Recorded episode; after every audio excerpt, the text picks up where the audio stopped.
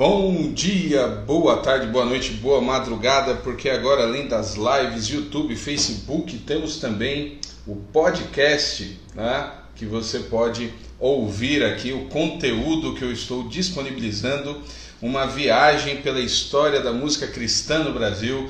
Quero agradecer a todos que têm compartilhado, que têm comentado, dando sugestões, tem sido realmente uma experiência assim incrível. Cada vez mais eu conheço aí pessoas, né? Estou conhecendo novas pessoas, descobrindo antigas histórias, novas histórias, e é uma alegria muito grande poder disponibilizar e poder participar uh, disso, né? Então quero agradecer a todos aí. Hoje nós teremos uma presença mais do que especial aqui, alguém que está envolvido uh, nas principais produções da história do louvor congregacional aí do Brasil, uh, discos históricos. Então estaremos uh, conversando daqui a pouco com Gerson Ortega, descobrindo, relembrando algumas histórias. Então sejam todos muito bem-vindos. Ele já chegou aqui, como diz a brincadeira, né? Ele já está entre nós. Então, daqui a pouquinho, assim que ele mandar aqui, que aparecer para mim a solicitação, vamos começar essa viagem ah, na história da música com um dos seus mais importantes participantes. Muito bem, seu Gerson, tem aí uma. De... Peraí, deixa eu tentar mandar. Você viu aí um convitezinho que apareceu? Acenar e embaixo apareceu outro. Participar desta conversa. Manda para cá, que aí eu incluo você. Tenta aí, senão eu mando para você agora e você manda junto e, e não circula. Aproveitando aí para perguntar, turma, vocês estão ouvindo bem? Tá aqui Mr. Enio. Enio, hoje tem rapaz, Gerson Ortega aqui. Vamos falar muito de produção e, e, de alguns marcos na história da música, viu? Prepara aí que hoje tem história e história muito boa, como tem sido a marca aí dessas, dessas conversas, né? Então, vão se achegando, a turma está chegando. Conseguiu aí, Gerson? Senão eu, eu, eu te chamo daqui. Deixa eu ver. Tá aí outra fiel aqui, a Brenda chegou lá do Recife, como dizem alguns. Ah, vão sentando que hoje tem coisa, coisa fina. Aí chegou.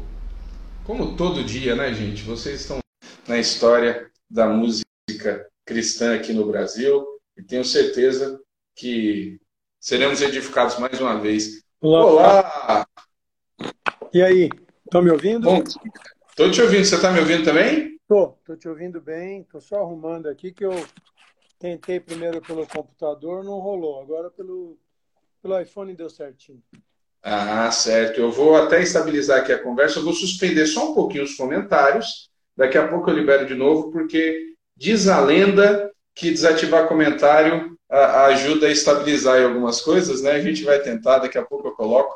Mas primeiro, Gerson, quero te agradecer pelo privilégio né, de poder conversar com você hoje nesse assunto apaixonante que é a história da música cristã no Brasil. E você que é um, um dos, uma das figuras aí que fez e faz história. Então, estou muito feliz de poder conversar contigo. Prazer todo meu, Ramon. É, estamos nos conhecendo agora, né? E Exatamente. Eu vi vários nomes que você colocou aí, o pessoal, pessoal mesmo dos pioneiros da turma que né? Primeiro abriu a picada e fez a estrada, asfalto, tudo para hoje o pessoal andar 150, 180, né? Então é importante fazer isso, porque depois que uma estrada é asfaltada, ninguém quer saber mais quem que fez, né? Não interessa. Interessa correr nela e ir embora. E eu acho que esses homens e mulheres aí que você tem convidado são gente muito especial. E eles não podem ficar de fora, mas de jeito nenhum. Então, achei muito legal a iniciativa, agradeço mesmo você está fazendo isso. O brasileiro não costuma ter muito. Como é que é? Não é muito de história, né? Acho que está melhorando Exato. um pouquinho agora. Mas eu mesmo, durante muito tempo, tem uma frase que eu costumo dizer: eu não sabia que eu estava dentro da história ou que eu estava fazendo história. Eu não tinha nem essa noção. Né? Hoje, muitos anos depois, tá, a gente começa a ver que sim. então, no meio desse negócio aí. Né? É verdade. Inclusive, eu fiz uma. A semana retrasada, eu fiz uma com a Zaf, né? E ele falou bastante em você. E vou fazer sexta-feira uma segunda com ele, né? É muita história, assim, e, e vai dar para fazer uma nova conversa. Segunda-feira eu fiz uma com o Bené, que mandou um grande abraço para você. Falou: mande um abraço no, na gravação aí, diga para ele do meu carinho. Eu falei: parei. Né? E, e tem sido realmente bem bacana descobrir o e, e eu começo, Gerson, sempre com uma pergunta para todo mundo. Como é que a música surgiu na sua vida e como é que ela cruza com o Evangelho? É, eu, felizmente, eu nasci em lar cristão, meus pais já falecidos eram cristãos, e toda a minha formação, assim, desde pequenininho, foi igreja, cristão, tudo mais. Aí, na época, né, estamos falando de uns aninhos atrás, eu é, minha mãe viu algum talento tal e ela me pôs para estudar piano. Né? Hoje você tem todos os tipos de estudo de escola moderna, clássica, pós-moderna, não sei o que, não sei o que. Na época não. Na época era o tal do conservatório, que era para onde você ia estudar música, música clássica. E dos 6 aos 15 anos eu estudei música clássica e me formei num conservatório aí, Conselheiro Lafayette, tal, tal, tal, aqui em São Paulo. Felizmente, junto com isso, eu tinha ouvidos, né? os tais dos ouvidos. Então, com os ouvidos, eu ia procurando outras harmonias que me satisfizessem, que não eram os clássicos. Tá? Então, muita coisa em cassete, muita coisa em é, long play, né? Que eu punha para ouvir, tentava fazer o que os caras estavam fazendo. César Mariano, Wagner Tiso, Nelson Ares, um monte de grandes maestros aí que a molecada de hoje acho que nem conhece, mas deveria conhecer, porque esses caras são músicos de verdade mesmo, né? Música moderna misturada com clássico, misturada com tudo, que eu acho que é uma alternativa fantástica, assim, essa interligação de tudo, né? Aí, 15 anos eu terminei e minha professora queria que eu fosse fazer uma especialização para ser concertista, era o único caminho que tinha, né? Só que ela ia tentar, em um, dois anos, uma bolsa para mim, para ir para a França, para estudar lá. Naquela época, isso tudo era muito mais complicado do que hoje mandar uma mensagem por e-mail para os caras e falar: escula, vocês têm bolsa aí para o curso tal na Índia? E aí você vai para a Índia e tudo bem, né? Não era assim. Então, eu tinha 15, 16 anos, na época eu fiquei com medo de ir embora do Brasil. Falei: não, não vou sair daqui. Meus pais também ficaram meio assim. E aí eu fiquei por aqui mesmo. E aí, incrivelmente, eu resolvi fazer medicina. Estou é, de volta nela hoje. Passei por 20 anos de ministério aí viajando, como pastor, como ministro. Não perdi isso, mas assim, hoje eu não recebo exclusivamente da igreja, né? Não estou nesse momento. E estou com a medicina, estou com a acupuntura, também incrível para muitos cristãos, mas hoje a coisa já está um pouquinho mais calma. E tô paradíssimo agora, porque acupuntura por, por internet, só se eu atirar as agulhas para os caras. Isso é certo, né? Então tá difícil a situação também. Ó, tem gente da minha igreja por aí, a Cris, a Cris gente chegando aí também.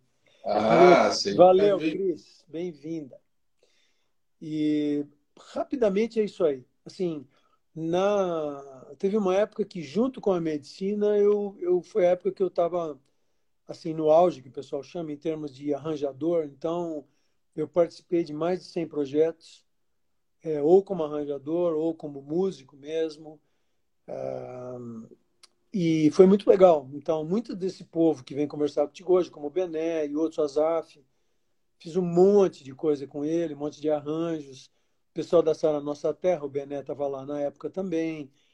Uh, e aí vai, né? Também na década de 90 teve o Semente, né? O Grupo Semente, que foi uma iniciativa. 90 nada, acho que foi 80. 80. Plantando a semente, fruto, não é? O... Plantando a semente. E o Criação. Semente. O que esse grupo tinha de interessante na época, claro que hoje não é nenhuma novidade, mas a gente começou a fazer instrumental também. Uhum. Instrumental gospel, né? Então, uh, havia muita gente, até na própria igreja, na teologia das igrejas, que questionava a música sem letra, se isso aí poderia edificar as pessoas, se isso poderia abençoar as pessoas. Então, nós passamos por esse probleminha também. Na época, eu costumava usar o texto de Davi e falava: olha, Não acredito que Saul tinha os CDs do Davi, conhecia todas as músicas dele. E a Bíblia só diz que ele tocava com as suas mãos, né? Quando a Bíblia é meio pleonástica, você tem que prestar atenção. Que ele tocava com as mãos, não ia ser com os pés ou com a boca, como Steve Vai, né? Mas a Bíblia diz que ele tocava com as suas mãos. Então, é sinal que provavelmente era instrumental. Ele não cantava para o Saul. E os espíritos imundos saíam dele, né? Sim. Então, esse o... foi um dilema da época. Hoje, instrumental, todo mundo faz, gospel na boa, mas nem sempre foi tentando, assim. Tentando reconstruir um pouco do, do pano de fundo, você disse que ouvia, né? E citou alguns, ah, algumas pessoas. No ambiente de igreja, quais seriam, quais eram as referências? Você disse que não se adequava muito já. O, o que que, como é que era a música nesse contexto eclesiástico nessa fase? O que, quais seriam as referências? Olha, até, sei lá, não vou nem ficar muito desse, não vai, vai, vai todo o tempo, mas uh, não tinha. A primeira que surgiu, assim, que eu vi, que eu comecei a gostar, porque o pessoal usava. É, começaram a fazer salmos, a fazer canções, assim, cantar salmos e tudo mais, que não existia na época, né? Só tinha cantor cristão, harpa cristã, um monte de coisa desse tipo, uhum. foi o Maranata, o grupo Maranata Music, né? que realmente também me trouxe bastante inspiração e desafio, veja você, para começar a compor, porque brasileiro não compunha naquela época, né? Tudo era versão. Se não fossem os hinos, começou com a Maranata e depois foi surgir Vencedores por Cristo, que ficou assim, veio também do, do Jaime Camp e ele ah, foi uma época também que começou a rolar o tal do uh, Jesus Movement lá nos Estados Unidos. Uhum. Não sei se, se, com certeza você estuda música cristã, você sabe disso. E nesse movimento começou a se converter muita turma dos hippies, né, dos malucos, muito cantor famoso de rock, um monte de coisa, começou todo mundo a se, a se converter. Óbvio, com isso começaram a surgir as canções deles. Maranata foi uma coisa mais. Antes disso, ainda era grupo meio parecido com o que surgiu de vencedores depois, tipo, ah, sei lá, 10, 12, 20 pessoas cantando, mas já usando bateria, já usando violão, fazendo uma coisa mais moderna, né? fora de igreja, de piano e órgão. Então, olha, que eu, que eu me lembro, cara, foi a primeira, assim. Primeira referência, depois veio Jesus People, o pessoal vieram para o Brasil. Aí você começava a ver uma banda mesmo com baixo, com batera, guitarra. Você já falou, nossa, que legal, olha isso aí, como os gringos fazem legal os negócios. E foi uma época também muito de Deus, realmente foi um movimento de Jesus mesmo. Muita gente se converteu, foi muito bonito esse movimento.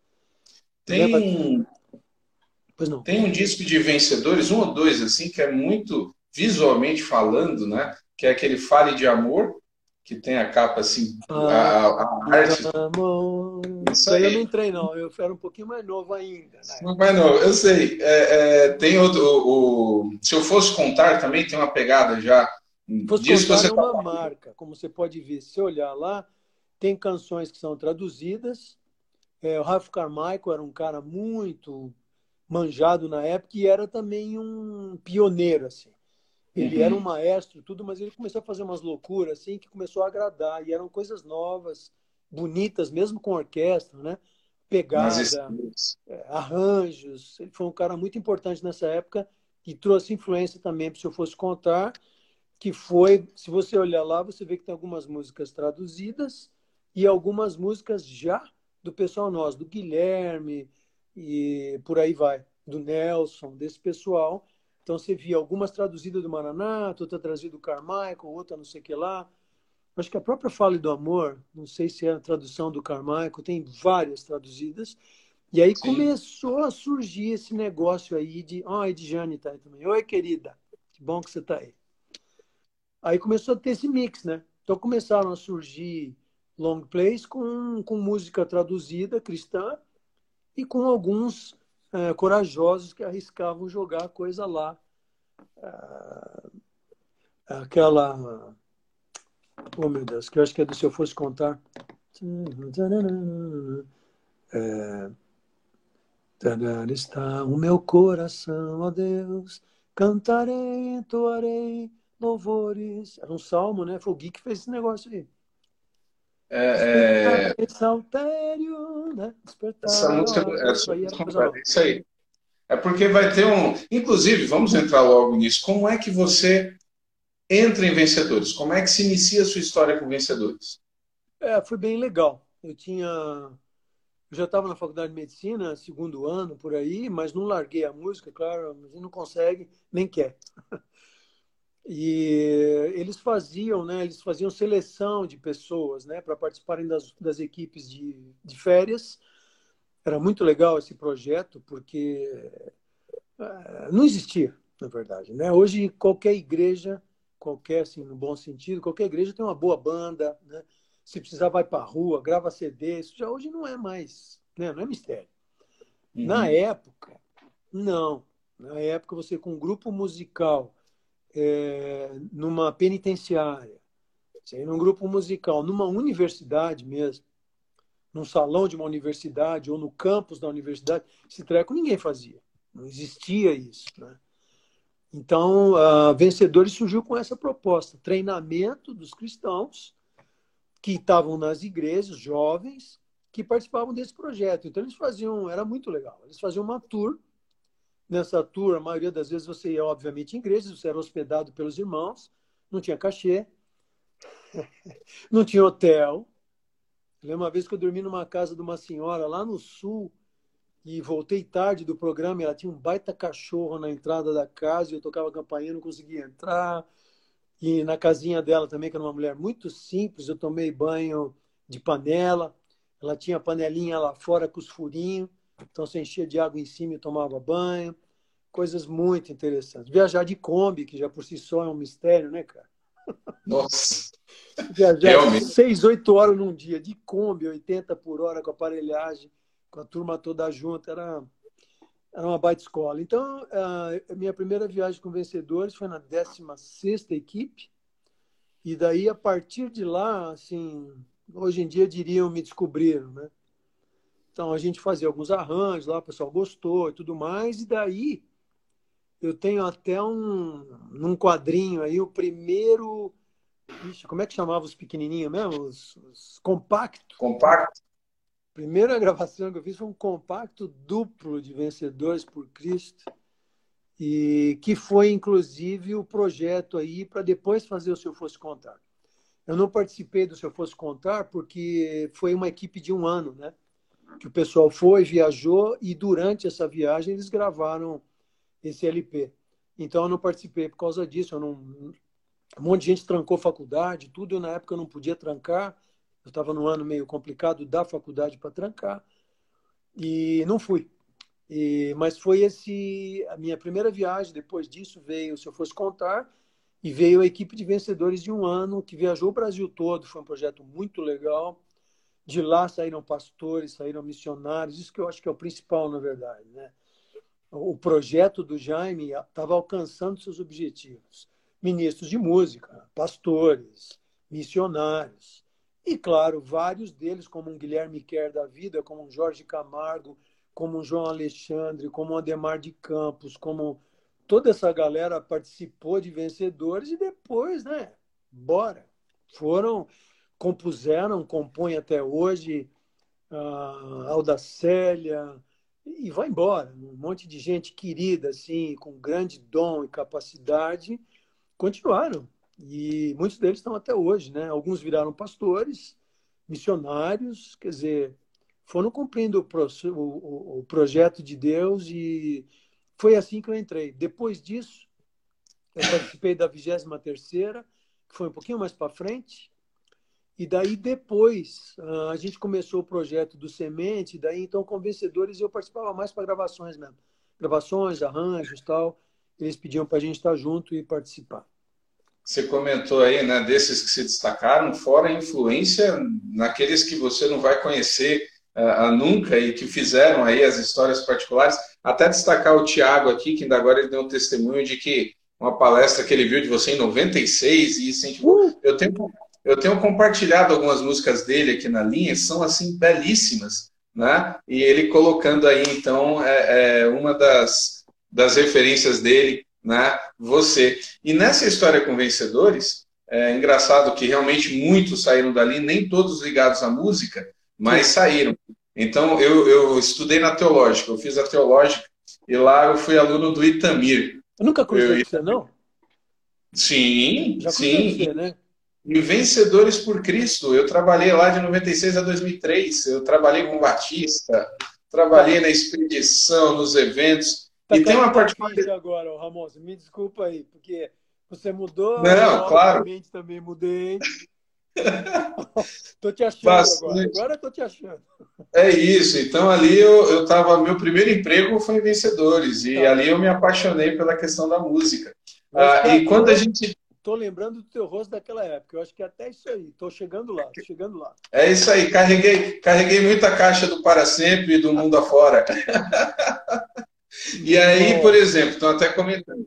O Itamir Neves, que hoje é da Transmundial, Menino. ele foi daquela. É isso aí, ele foi daquela geração do Se Eu Fosse Contar, inclusive, é daquela época. Sim. Quando eu descobri isso lá no que o Assir falou comigo, que ele era da equipe, eu fui procurar na hora a foto dele lá, que ele é todo aquela parte teológica, né? E Vencedores foi esse celeiro. Cara, exatamente, né? Vencedores foi esse celeiro. A... Minha primeira equipe foi com ele. Como é que é? Pastor Itamir. A minha primeira equipe que eu viajei, o Itamir estava junto. E eu era dos moleques, né? Ele era já dos caras, mas ele, o Ivailton, eram os caras mais assim, os líderes uhum. da equipe e tal. Então, de vez em quando, ele me dava umas pegadinhas, assim, eu era cabeludo, meio, né? tal. Lembro bem também, encontrei ele, muitas vezes com ele depois. Ele está na Transmundial, né? Ele tem um programa, ele escrevendo livros, está bem bacana. Eu queria que você contasse, porque na sua história por vencedores, você vai passar. Você falou de um marco, que é o Se Eu Fosse Contar, e você trabalha diretamente em um outro grande marco, que é o de vento em popa. Então, é, é, esse é um, um, tem uma história curiosíssima porque se eu fosse contar teve repercussão, claro, pessoas que olhavam aquilo, mas o de vento em popa na, no primeiro momento ele foi um, um, um, LP bem combatido, inclusive, né? Como é que foi essa transição das versões para 100% música nacional? Até te conto umas histórias, não sei se já te contaram, já eu, na época teve pastor que quebrou o LP no púlpito, né? Você sabe disso? Não, no, eu sabia de algumas lojas que devolveram. O, o quando chegou o DVD, o, naqueles anos que eu entrei em Vencedores, no início, do, no, na metade dos anos 90, começaram a ser remasterizados os, os, os LPs e lançados em CD. Então eu peguei toda essa fase dos títulos voltando. E aí eu, eu ficava sabendo das histórias. Quando chegou o CD do De Vento em Popa, que o Assir foi lá, olhou, aí ele contou algumas. Ele disse que algumas livrarias devolveram a, a, as compras porque era um disco mundano, né? era um negócio complicado. É, rapaz, foi. Ó, galera que esteja ouvindo aí, que tenha, sei lá, menos de 40 anos de idade, ou 30, ou sei lá o quê, foi pesado. Aquela época foi pesado, porque era isso, era o conceito de música sacra e música mundana e os ritmos estavam começando a se entremear com uma visão de pregação do evangelho. Então, ah, nesse long play teve um chorinho do Pimenta. Oh, como é boa, oh, como é bela a vida. E usou com cavaquinho tudo. Você imagina o horror que caiu sobre o povo evangélico o próprio próprio tema o de vento em popa né é uma, é uma MPB assim. Total. Quem conheceu MPB4 era era MPB4 e total e o Aristeu com aquele sotaque dele lá de Goiânia lá do Rio de Janeiro sei lá da onde parecia meio um Chico Buarque então ficava um treco assim meio esquisito sabe? E teve muita resistência sim. Ah, por um outro lado ah, você vê como é que é o que você falou. Nas casas, quem estava ouvindo, que comprava, eu encontrei muita gente depois que vinha falar, pô, os acordes, dissonância, não sei o quê. Eu lembro que na época que a gente gravou, vinha às vezes alguém conversar comigo, falava, escuta, aqueles acordes que você faz não estão meio errados, não. Sabe? Os caras não tinham. A turma não tinha descoberto ainda a sétima, a nona, sem ser a sogra, né? Não tinham descoberto ainda, entendeu? E a gente começou a usar bastante isso aí. Isso era uma marca minha, porque era meu jeito de tocar. E, e aí espalhou. E aí, claro, graças a Deus tinha quem gostava também. E os que gostavam falaram, nossa, como é que é esse negócio? Você faz isso em música de crente, em música de igreja, como é que é? Até não cristãos me procuravam, né? Várias vezes. Pô, cara, legal essa tua música, mas isso aí é de crente? Como é que é esse negócio? Conta para mim, explica, né? E o De Vento em Popa também, na minha maneira de ver, ele foi uma marca porque ele foi o primeiro long play totalmente brazuca, assim dizer. Todas as músicas brasileiras compostas por brasileiros. Então, ele marcou muito, chacoalhou muito e marcou muito. Né?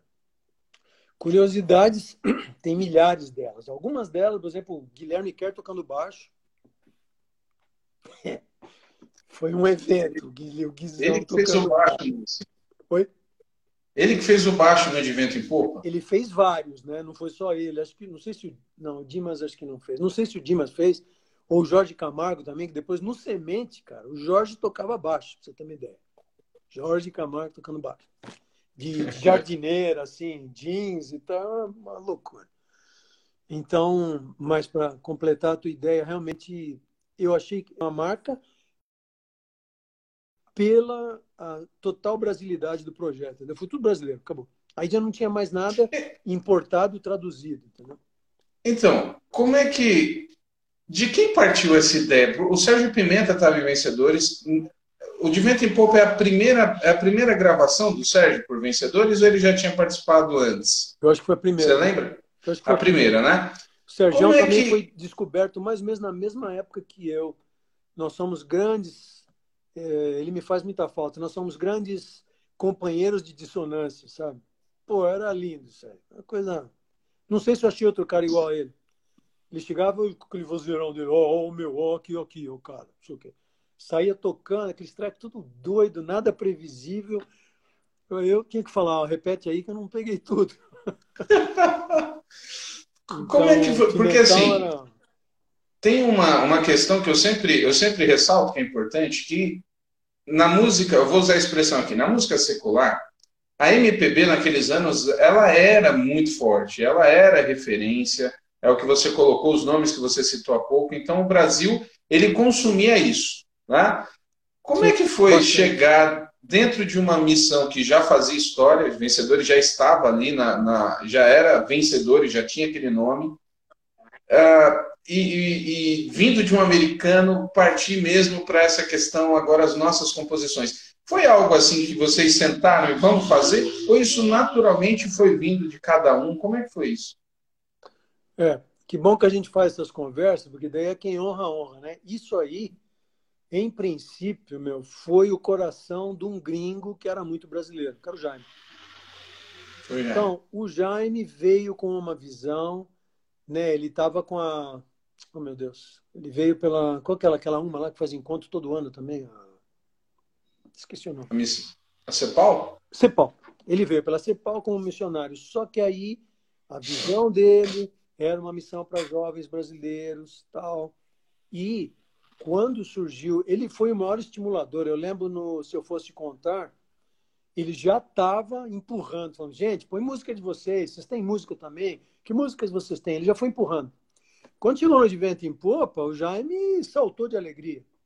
Então, ele é um cara, que Deus o abençoe muito mesmo, que era gringo, mas não era, sabe, gringo, gringada total. Ele era um gringo fantástico, sabia organizar as coisas como um bom gringo faz, mas ele era brasileiro de coração. Ele entendeu que ele era um missionário aqui e a proposta dele era fazer o Brasil encontrar o seu caminho de música. Então, assim, graças ao Jaime, eu vejo isso, porque, óbvio, você pode imaginar, com toda a resistência que existia na época, tinha que ter uns caras mais velhos também que bancavam, né? E o Jaime foi um. Foi o primeiro depois, claro, foram chegando outros, uh, gente muito querida que entendeu o que, que Deus estava fazendo e foram apoiando também. Mas foi o Jaime, cara. O Jaime. Ele falou: não, vocês têm que fazer músicas de vocês, têm que criar suas composições e tal. Pô, e aí era só tacar o foguinho, né? Pimenta, Guilherme, Jorge. Meu, era só dar um. O Nelson, só dar um foguinho. Jorge Heder, falecido também, queridaço. Uhum. Quanta música Fantástico. daquele homem lá. Fantástico. Eu fui no sepultamento dele, foi uma choradeira danada, cantamos só a música dele. Uma coisa assim, sabe, que precisa mesmo ser contada. Né? As gerações têm que saber disso. Agora, outra curiosidade que eu tenho. É, vocês fizeram um disco, o disco é um espetáculo. Inclusive, uma vez, eu até vi essa entrevista, o, o De Vento em Popa, ele entra na lista de discos não só no meio do, da música cristã, ele entra como referência no meio da música de modo geral. O Ed Mota, uma vez, elencou o De Vento em Popa como referência, né? É, vocês... Eu impressionado, assim. Né? Vocês fazem uma obra-prima. Isso, a sonoridade. Vocês fazem uma obra-prima e não é aceito nesse primeiro momento. Depois vira, né? Depois o, o disco volta e tal. Mas como é, como é que foi para vocês esse pós, assim, tipo, ó, o disco não, não foi, pastor quebrando em púlpito, livraria devolvendo. Como é que isso foi para vocês? Porque nessa mesma época, tem, se eu não estou enganado, falhar a cronologia, vai entrar aí nessa época o Louvor 1 e também um pouco depois o Tanto Amor. São discos que estão nessa nesse caldeirão. Como é que foi a cabeça de vocês? Pois é, Ramon, eu fico pensando, às vezes é bom você ser um garotão, entendeu? Porque uh, aquilo que eu estava fazendo, Deus sabe que nós estávamos fazendo, realmente eu posso dizer com toda segurança que vinha do coração. Não tinha rádio evangélica. Não tinha como você. A única forma de uh, tentar pagar todo o custo de estúdio, tal, tal, tal, que você não tinha estúdio em casa, né?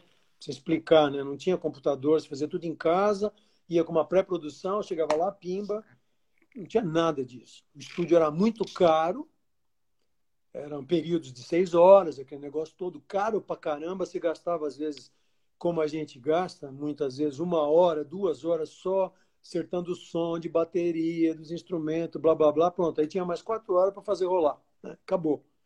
Não tinha toda a capacidade a, a, computadorística aí, que você errou uma nota, o cara corrige a nota para você, você nem precisa tocar de novo. Mas deixa eu voltar para a tua pergunta. Como é que foram esses? Então, uh, o que eu estava dizendo. A gente, esse grupo, Ramon, às vezes até por alguns mais novos, hoje acho que já está tudo em paz, mas por alguns mais novos em anos atrás, a gente foi mal entendido. Eu achei que em algumas entrevistas eu era mal entendido, porque eu falava para o pessoal que a nossa intenção era pura. Eu não quis dizer que a deles não é. Mas é que a gente, é, nem, mesmo que a gente fosse ruim, todos nós precisamos de Deus mesmo, todo mundo é ruim. Agora, mesmo assim, a gente não tinha os recursos. Então, como é que uhum. um LP acontecia? Era viral na linguagem de hoje, era boca a boca. Né? E vencedores indo se apresentar nas igrejas que permitiam que se fosse. Eu fui em muitas igrejas com o grupo, quando a gente viajou de férias também, uh, que a gente chegando na porta, pessoal falava, olha, só que aqui nós não podemos ter bateria, vocês nos desculpem. E a gente ia com o pandeirinho, com o triângulo, na boa, deixava a bateria na Kombi lá, e beleza. Porque a nossa intenção também não era arrombar as portas da igreja e falar, agora é nós. Que às Sim. vezes existe um pouco. Igreja não é isso. E esse grupo, assim, como era um grupo de começo, cara, era todo mundo assim, sonhador, entendeu? Então, eu lembro uh, como que a gente. Quase foi uma composição em grupo do Guilherme, né? Porque ele já nos libertou do império das trevas, nos transportou, nos transportou para o reino do Filho do seu amor. Essa música do Gui saiu dentro da Kombi. Enquanto a gente ia viajando, a gente ia decorando textos bíblicos. A viagem era longa pra caramba, haja papo. Então o Gui chegava, tá bom, hoje nós vamos decorar aí 14 versos de Colossenses. Aí estava no meio fertilíssimo, decorava o texto, o cara já saía com a melodia, o outro já saía com as primeiras frases. Então, eu posso até jogar um pouquinho de um romantismo, assim, sabe? Era uma coisa assim muito, sei lá, tá, pô, estamos compondo, Deus está nisso, é a Bíblia, a palavra de Deus, então vamos ir essa melodia e não sei o que lá. Foi um período que hoje eu olho para trás, vendo toda a história até agora, uns 30 anos pelo menos, ele foi um período da ingenuidade, assim, digamos. Uh, ninguém recebia dinheiro por isso até então. Não estou dizendo que é errado também, mas estou contando a história, né? Ninguém, ninguém recebia nada por isso. Uhum. E Era então, algo... o que nós fazíamos não tinha como. Tá bom, às vezes pode ser, sendo uma igreja, tinha um monte de menina bonitinha lá, estava cantando ou tocando lá, você era tentado a se achar o cara. Tudo bem, isso acontecia mesmo. Uhum. Mas uh, muito mais do que isso, como às vezes sendo um um cantor gospel, você ir para um motel com uma das garotas que deu bola, ou etc, etc, etc. Não tinha, cara. Nós não éramos mais santos. Mas a nossa forma de caminhar nisso, nós estamos em outro plano, assim. Meu, é a nossa música, nós estamos juntos, vamos compartilhá-la com os outros. Ponto, entendeu? Entendi. O, só avisando o pessoal aqui, eu, eu suspendi os comentários, gente, é, é por causa realmente da conexão, tá bom? Para ver se estabiliza. Até teve um comentário aqui, você perguntou se já tinha uh, me visto, né? E eu pastorei numa cidade que você conheceu, e você, eu vou te dizer por quê. Eu fui pastor em Curimatá, no interior do Piauí, ah. e você já foi lá pela lá cristã. Salvador? É, é, eu pastorei, exatamente, eu pastorei a Igreja Batista, eu sou pastor batista. Eu, eu, tô na regi... eu tô na região de Teresina. E aí o pessoal até comentando aqui, você esteve lá uma época, né? Já, já foi lá algumas vezes. Então, quando eu saio de São Paulo, eu vim pastorear no Piauí. Hoje eu estou na cidade de Timon, que é Maranhão. Tá mas Piauí? É... Eu tô, tô falando aqui da região de Teresina. Que legal, cara. Eu estive em Teresina uma vez também. Uma é? Vez. É com a, com a cristã da família lá, quem estava lá era o Beto, pastor Beto, Roberto. E eu fui um fim de semana Sim, lá ele... ficar com eles. Pois calor, é, eu conheço a turma calor, da cristã aqui. Muito. calor naquele negócio lá. Mas, querido, muito querida a cidade. Faz parte. Então, voltando, como eu te falei, tem tudo isso do, do tanto amor, do de vento em polpa. Vento em polpa. Só que aí surge, surge a, a eu não consigo lembrar se o Louvor 1 é antes do De Vento em Popa ou não. Você lembra? É que o 1 eu foi não... o. É. Uh, eu acho que. Se alguém. Foi, que... né? Tá. Porque que... o Louvor 1, o Louvor 1 ele, ele, ele, ele, é, ele é naquela pegada das versões. Você tem muita versão. Né? O Louvor 2 já é diferente. O Louvor Por 2 isso... já é uma. Por isso que eu acho que foi antes também. Também acho. É. Agora, o tanto amor, o tanto amor tem pescador, por exemplo, né? que é assim de uma brasilidade, é aquela questão do estilo e tal. Linda. Nessa época, o, nessa, o, você poderia dizer que assim o de vento em popa quebrou para o tanto amor entrar, porque o tanto amor ele, ele não foi rejeitado, pelo contrário, inclusive você fez os arranjos do tanto amor também, né? Fiz. Fiz vários. Aquela, aquela abertura, assim, nossa, eu lembro menino mesmo ali, com seis, sete anos. Eu lembro de ouvir a abertura, quando a glória do Senhor for vista, hum. aquela introdução, aquele arranjo, negócio ali maravilhoso. É, glória de Deus é um negócio assim absurdo, né? Lindo, lindo. É uma música que você escuta hoje, assim, ela, você, nossa. E o Tanto Amor não teve a rejeição que o De Vento em Popa teve. Ou, ou, ou não? Eu, isso que eu ia te dizer. Eu acho que também, se você olhar os arranjos e a, a estrutura das músicas, e posso te dizer com toda certeza que não foi proposital. Tá? Não uhum. tinha um uhum. produtor lá dizendo, ó, oh, vamos maneirar aqui, porque a igreja está rejeitando lá. Eu não ah, okay. nada disso, mas nada mesmo. Então, assim, foi. Uh, de repente, Deus mesmo, né? Você vê, teve vários arranjos de cordas, tinha umas pegadas de algumas músicas mais calmas, assim dizer, é, 4x4, umas coisas mais tranquilas, com arranjos muito bonitos. É, maestro. Esqueci o nome dele, mas o, o Roberto Bomilcar também participou. E um grande arranjador também, um cara, um pianista fantástico. Ele participou de alguns arranjos também com a gente. Então eu acho que a cara do Tanto Amor era brasileira, mas era um Brasil mais calmo aí, vai. Ah, o Tanto Amor tem uma um dos discos para a turma que às vezes não linka, né? E alguns realmente bem mais jovens. O Tanto Amor também tem a primeira gravação de Você Pode Ter, por exemplo, que o João Alexandre depois né, gravou e muita gente gravou. Então é um disco, ele é exatamente de 1980, se eu não estou enganado. Acho que é de 80 mesmo. Ele é um, um disco muito importante nessa questão das músicas nacionais. Você, você trabalhou assim, ou, ou, ficou mesmo. Até qual, até qual disco da série Louvor? Quais são os discos da série Louvor que você que você tem ali arranjos, trabalhou, tocou, cantou? É, você é melhor historiador que eu. Não, tenho, não sei tudo isso, não. Mas eu sei que até, acredito, número 4 ou 5 por aí, eu fiz, fiz alguns arranjos. Como a gente depois a gente começou o Semente, nessa mesma época a gente estava trabalhando o Semente. Uh, participei do tributo ao Sérgio Pimenta, para quem está perguntando. É, até teve aqui antes o, o Melquiades, ele comentou que você tem arranjos, não tem? É a música de Sérgio Pimenta, não é isso? O, o trabalho? Lá tem a música linda, A Moça do Poço, que tem o, o, o, o violão absurdo do queridão lá de Brasília. E ele, ele fez uma coisa tão louca no violão, e depois os caras chegaram para mim e falaram: põe umas cordas. Eu falei: pô, vou pôr corda onde? Isso aqui é uma doideira. Ah, Quem? E, a voz Brasil? da moça que cantou, não lembro mais o nome dela, ficou tão lindo, cara. Aquilo lá, a moça do poço, né? De Brasília, quem que você falou? Do violão de quem? Quem é oh, meu aqui? Meu Deus, e agora, hein?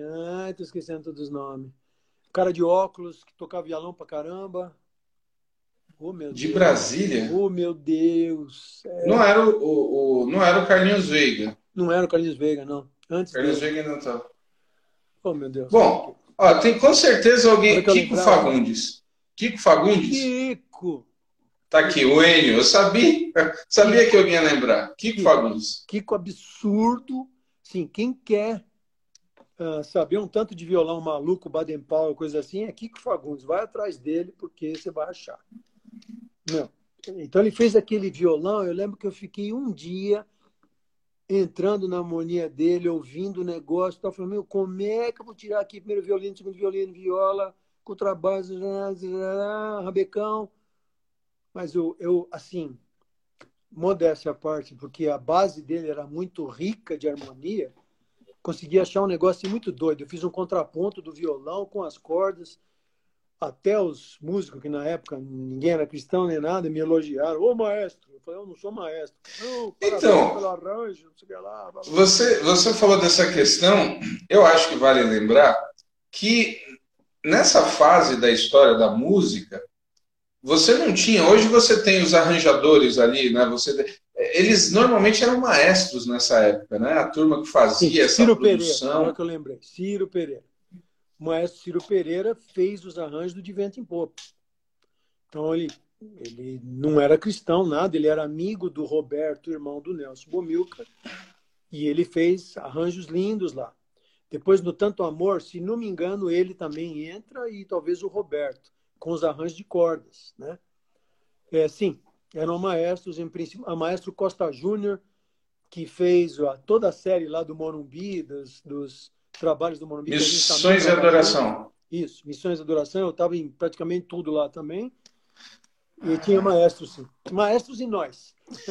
Então, é modesto, né? O, o, então, é, eu estou tentando aqui, né? E, e, o que eu tenho feito nessas conversas é, é realmente entendendo o tempo, mapeando. Você, é, vencedores, vencedores, fica marcado por essa quebra com as músicas nacionais, clássico atrás de clássico, se eu fosse contar de Vento e Popa, Louvor 1, Tanto Amor, Sério Louvor, Estoura. Eu, eu cresci na década, eu sempre fui de uma família evangélica, no caso batista, então estou te falando do universo tradicional. Tá, então, eu também, a sé... formação batista. A série Louvor, ela era a grande fonte dos corinhos, que o povo chamava nas igrejas. Né? Então, nossa, o louvor, o louvor 2, as congregações cantavam da primeira à última, lado A, lado B. Você lembra do reto projetor? O pessoal começou a colocar reto projetor para o pessoal saber o que era a música, porque não tinha no cantor cristão. Era, não tinha no cantor cristão, isso. Então, você vencedores, ele, ele tem isso, o louvor congregacional da década de 80 da primeira metade, com certeza, é muito vencedores. É, é, vencedores realmente norteou aí. Ah, você, você tem essa história com vencedores, aí você acaba saindo. É, é, não sei se foi a fase que você foi, que você foi morar fora, enfim. Mas aí eu, eu descubro depois que você está ah, entrando em um outro momento de louvor congregacional, não mais com vencedores, mas agora nas comunidades. Você, juntamente ali com a ZAF, por exemplo, trabalha talvez no grande ícone do, do, da música de comunidade, o, grande, a grande explosão, que é o Aliança, do Comunidade Goiânia, depois Coinonia. O, o Azaf te contou umas histórias de lá, não? Contou alguma coisa. Eu quero. Na parede. O Bené falou. O Azaf e o Bené falaram sobre isso. A gente gravou. E de repente. Ping-pong, gravador como... de dois, três canais, que joga para o outro, junta para cá, passa para lá. Cheguei para ele e falei: Zap, esse negócio não vai dar certo, cara. Vai cair a qualidade, vai ficar uma porcaria, não vai ficar bom. Saiu o negócio, incrivelmente. Como é, como é que foi essa transição sua? Eu vou usar a expressão transição, porque o louvor de comunidade já é um novo passo, já é uma, uma evolução na questão da música. Não é desmerecendo, não, porque a série Louvor continua maravilhosa mas, mas já tem um elemento diferente do que era a série Louvor. Louvor de comunidade ele tem essa questão mais fácil, mais próxima de algumas coisas, e você está ali. Como é que foi isso? É, então, aí eu preciso falar que, ah, para mim, pelo menos a minha maneira de ver, uh, o Grupo Semente foi muito importante. Né? Você precisa chamar o Nelson Bomilcar para vir aqui também, já viram? Já chamei o Nelson Bomilcar, ele está com algumas dificuldades aí para fazer de manhã, mas eu quero fazer. Vá atrás dele. Porque o Semente, o Nelson é o, é o, é o, é o dicionário do Semente, sabe tudo, sabe data, sabe as músicas, sabe tudo. E, mas o Semente, para mim, foi mais uma transição, porque eu, eu saí de vencedores e daí eu fui para o Semente. E o Semente, ele já tinha, entre aspas, algumas liberdades a mais do que vencedores vamos dizer assim. Né? Quer dizer, uh, o grupo não era um grupo de treinamento cristão para as igrejas, para os jovens das igrejas, que tinha que ter, obviamente, inúmeros cuidados. Eu lembro como eu conheci o corpo de Cristo no Brasil foi por vencedores. Então, eu, eu, eu também tenho, tive uma formação batista, na época estava na igreja batista, fui conhecer as irmãzinhas do Coque, a gente chegava lá para apresentação 5 horas da tarde, Estavam todas elas ajoelhadas lá, mandando ver, orando por nós, e a gente montando a aparelhagem, metodista, presbiteriana, é, Assembleia de Deus, né? Congregação nós não fomos, mas essas que eu estou citando são da Assembleia de Deus. Então, nessa época do semente, a gente fez muito disso também. Só que aí não mais com essa proposta de treinamento, já era um grupo que visava compartilhar música cristã. Como eu te disse, a gente acrescentou, aí começou a acrescentar um instrumental, que depois o Azaf entrou também, que depois Vencedores começou a entrar também. Então, eu, eu preciso dar aqui um voto de louvor, de honra para Semente, porque ele começou a esticar um pouquinho mais aquilo que. Quadrangular, isso mesmo, Edjane. Fomos na quadranga também muitas vezes. Uh... O, grupo, o, o, grupo Semente, ele tem, nos discos do Semente, eu não vou lembrar em qual, acho que no Criação, tem a primeira gravação de Teus Altares, por exemplo. Do Jorge. O, o Jorge comentou isso aqui. É, eu, né? eu, fiz com o Jorge já. É. Não, Jorgeão. Então, é, então, você vê, no Semente estava o Jorge, Nelson Bomilca, o Negão, é, amorosamente, o Pimenta, ah, o Guilherme não veio com a gente, mas tinha também ah, o Ed Chagas e o menino lá de Campinas, o Arthur Mendes, ah, que fizeram algumas músicas também, fizeram fizeram aquele uh, que era um folk assim. Eu preciso encontrar outro caminho, outra vida. Sinceramente. Sinceramente. Composição deles, pessoal de Bauru. Então o Ed fazia parte da banda também. Uh, então com esse time, cara, assim, só eles já dava para acontecer muita coisa, né? Mas também a gente, mesmo assim, a gente cantava composições do Gui, obviamente, do, do, do, do Header, vai. A gente ia cantando coisa de todo mundo, mas eu, eu preciso falar que o Semente foi também mais um elo, depois de Vencedores, para caminhar também para a música comunitária. E aí, Entendi. alguns Alguns, uh, com, com uh, preciso dizer também do Milad, que eu acho que foi uma iniciativa que surgiu também de vencedores, com o João Alexandre, toda aquela galera, o Zé Prado, um grupo muito especial também, que fizeram missões com música, foram lá na, na Serra do, do Coiso, lá onde morria todo mundo. Onde os caras do Garimpo, morriam, Serra Pelada. Serra Pelada. Não, os caras fantásticos. É, dessa, dessa geração de, de vencedores, dessa fase de vencedores, Vamos lá, vamos ver se eu estou certo. Você tem aí. Está me ouvindo? Ah, tudo bem. Sim. Grupo Semente, Grupo Semente, Grupo Semente, Milad, Mensagem surgiu também. É, é, todos nessa. Da Igreja é. Batista que eu fiz parte. Qual? Fiz paulistana. Carlos Sider, essa galera. O Header também sai daí, não é? Hum? O Header também sai da paulistana? Não. O Heber era metodista, né? Metodista. metodista. Do Manga. A igreja do Manga. Metodista. Santo Amaro. Santo Amaro. Rapaz, tem também nessa época, até citaram aqui, tem o Lágrima, que também é um trabalho experimental ali de vencedor. Você participou? Não. Eu acho que desse. Do Lágrima, não. Foi o. Eu vou esquecendo o nome tudo. uh, desse aí foi o pastor que hoje é pastor, que tocou. Lamartine Pocella. Isso. É a minha memória, Ramon, beleza. Lamartine é, sem problema. Lamartine Pocella. É a Igreja Batista da Fé, se eu não me engano. Isso. É da Fé? Acho que é da Fé. Eu acho que sim. A Igreja do Lamartine. Lamartine. Lamartine é, tocava um toca ainda, um piano também muito legal, com uma tendência clássica, né? E, uhum. que foi minha formação também, mas, é, ele também tinha umas quebradeirazinhas, então no Lágrima foi ele que tocou, se não me engano. Então, no Lágrima eu não participei, eu já estava com semente e fazia alguns arranjos. Palavra viva. Palavra viva, obrigado. Isso, palavra viva, não é da fé. Eu estava conversando com, com o Assir, o Assir ele tem acompanhado as lives, o Assir é lutam na Itália, né? Sim. E aí até ele disse que tem um grupo de Facebook, ele até me mostrou uma postagem chamado Lágrima, e eu lembrei da questão, eu lembrei da questão do Lágrima. Quando eu entrei, o, o Lágrima, eu, se eu não me engano, ele não foi remasterizado, eu não tenho certeza. Eu acho que ele não é. virou CD. Acho que... ah, e, e, eu perguntei para o Assir, né? Falei, Assir, o Lágrima, ele. Eu lembro que assim, ele, ele teve algumas dificuldades no que diz respeito à questão de, de vendas. E o Assir, o Assir ele comentou algo que eu achei bacana, falou assim, cara, era um disco à frente do tempo, assim, era uma proposta, era uma musicalidade que estava muito à frente.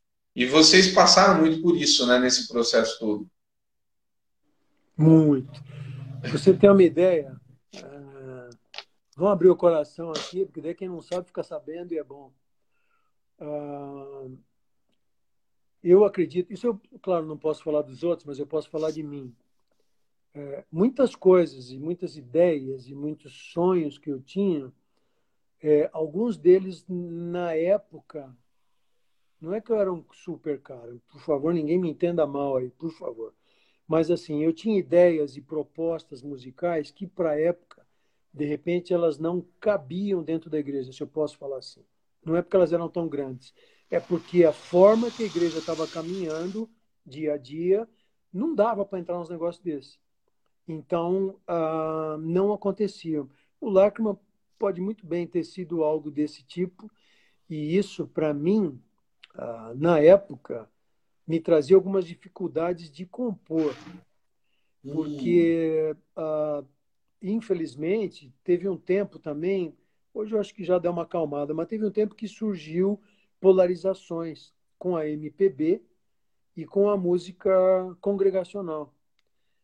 E aí, Ramon, eu não sabia nem que lado eu tava, porque eu tô com os dois, eu tô com Os dois. Gravei com o João, gravei com não sei quem, gravei com um monte de gente, amo as quebradeiras de, de, de bossa, de tudo. Eu fui um dos primeiros que tocou esses negócios.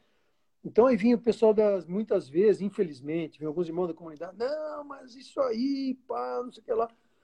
Então, uh, toda essa tensão que houve, eu participei dela e vou te dizer que para eu me considerar em algum momento compositor, pensando em letra e coisa assim, eu sofri demais. Eu falo, não, não, oh, não sou assim. deixa, deixa eu fazer uma pergunta para você agora. É o seguinte, o tempo aqui ele está se esgotando.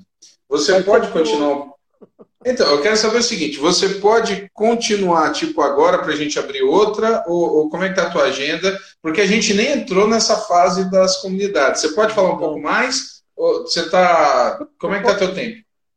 Podemos ir, de repente, mais uma meia hora, se quiser.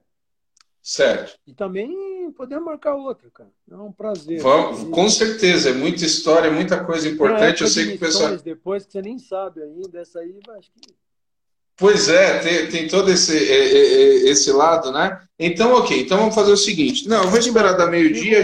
A gente ainda tem uns, a gente ainda tem uns minutinhos nessa.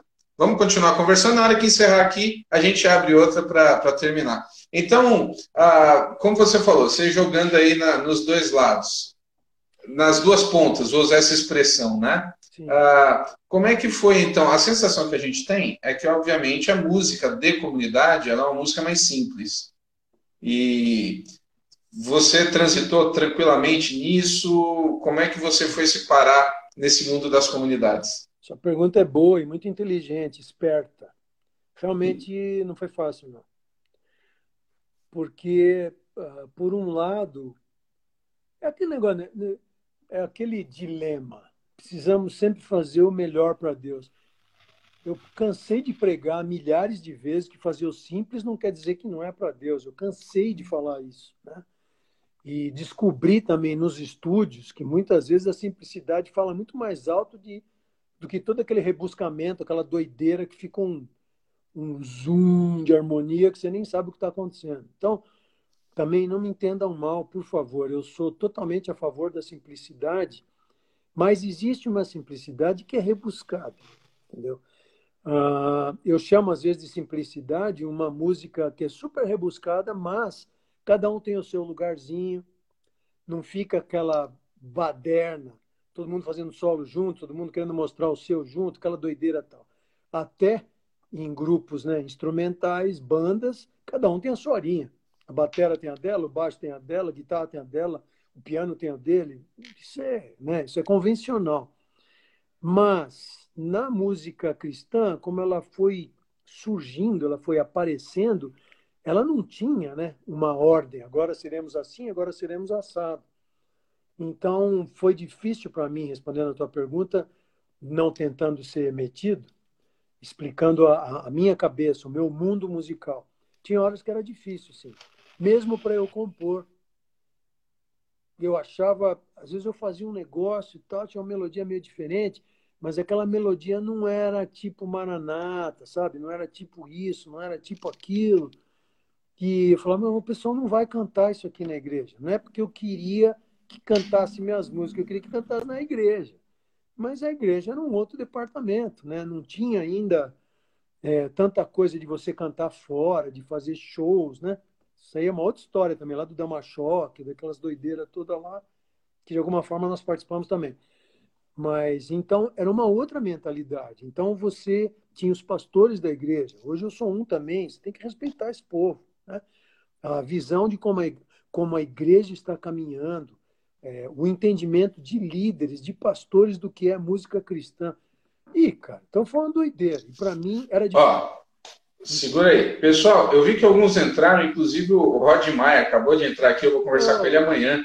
É, eu vou encerrar, vou encerrar essa live, a gente vai continuar a conversa, vou abrir outra agora. Então, o pessoal que não se inscreveu aí no História da no Música Cristã no Brasil, se inscreve e a gente já vai continuar essa conversa fantástica aqui